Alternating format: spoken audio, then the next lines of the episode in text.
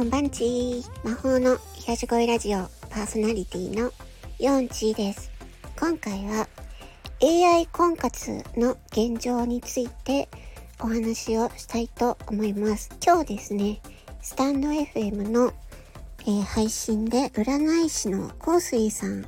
がですねメンバーシップの放送にて私の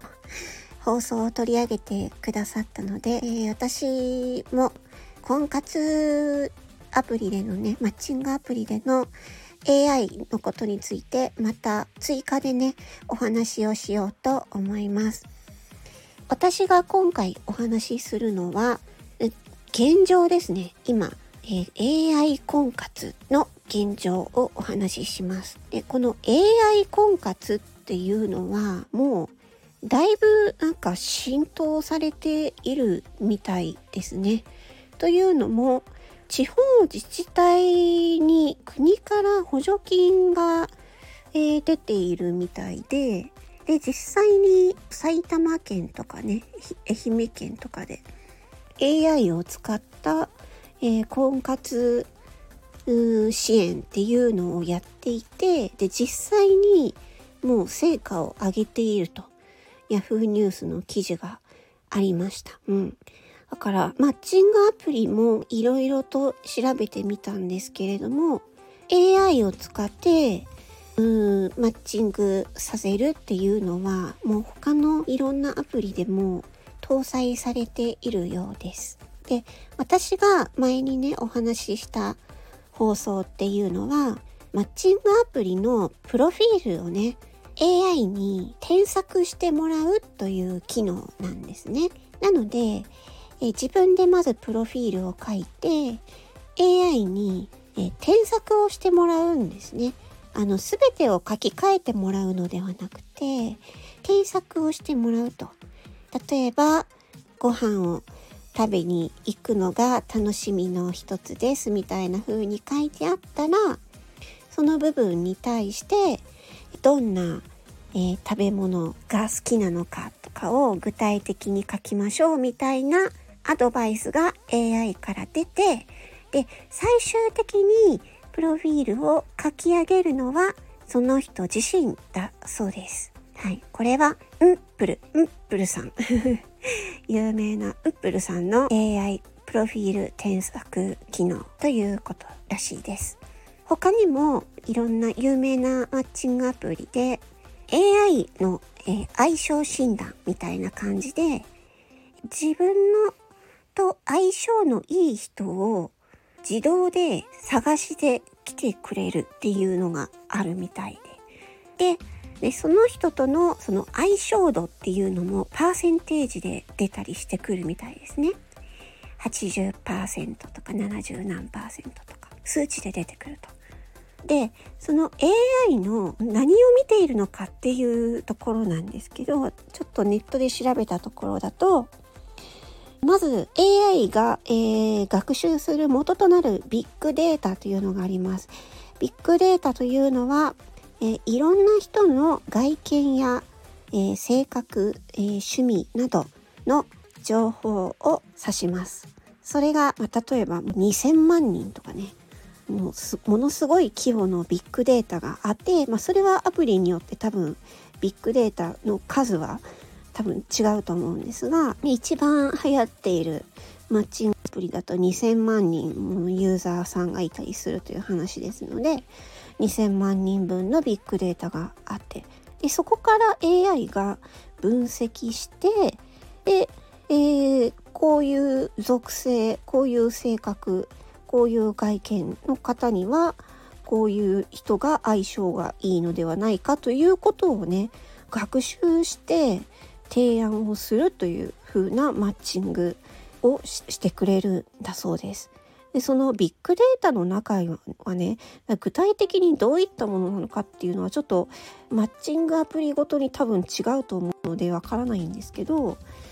私がインターネットで見つけた範囲ではその人が、えどういうイベントに参加したかとか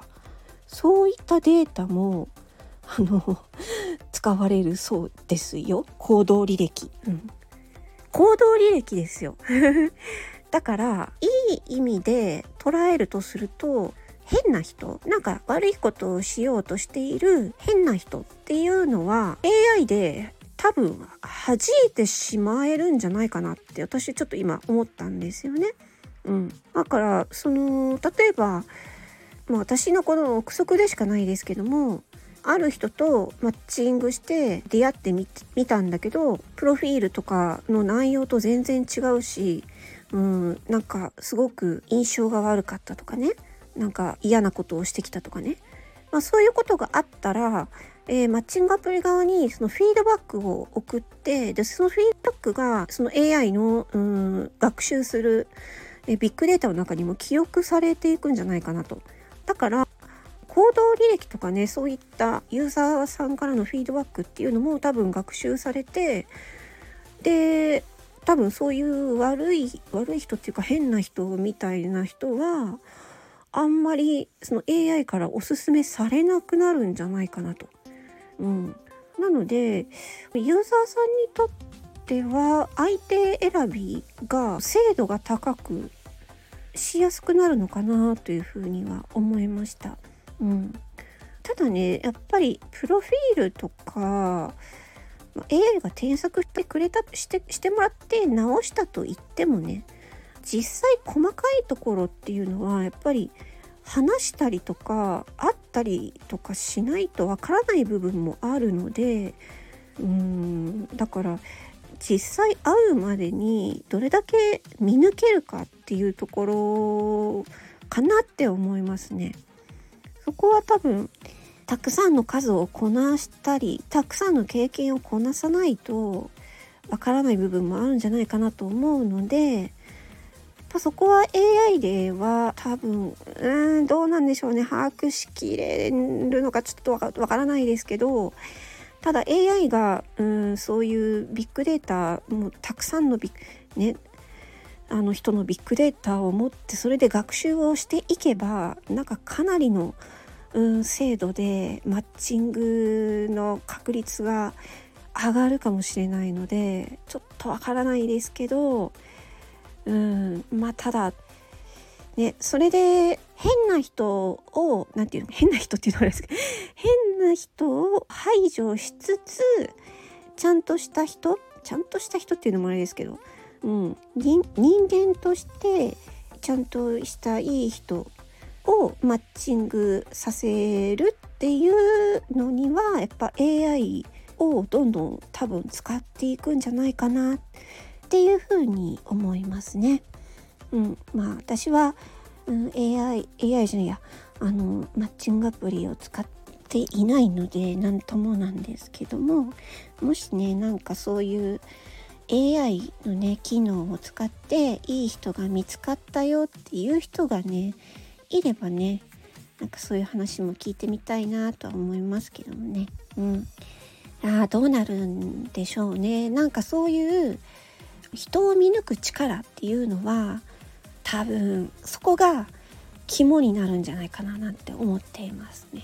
うん、どれだけ人間らしさを出せるかっていうのとそのその人の人間らしいいいところ悪いところをどれだけ見抜けるかっていうところが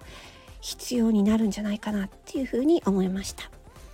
はい。それでは今回は AI 婚活のことについてお話ししました。参考になりましたら幸いです。魔法の癒し声ラジオ、イオンチーでした。最後まで聞いてくださりありがとうございました。バイバイチー。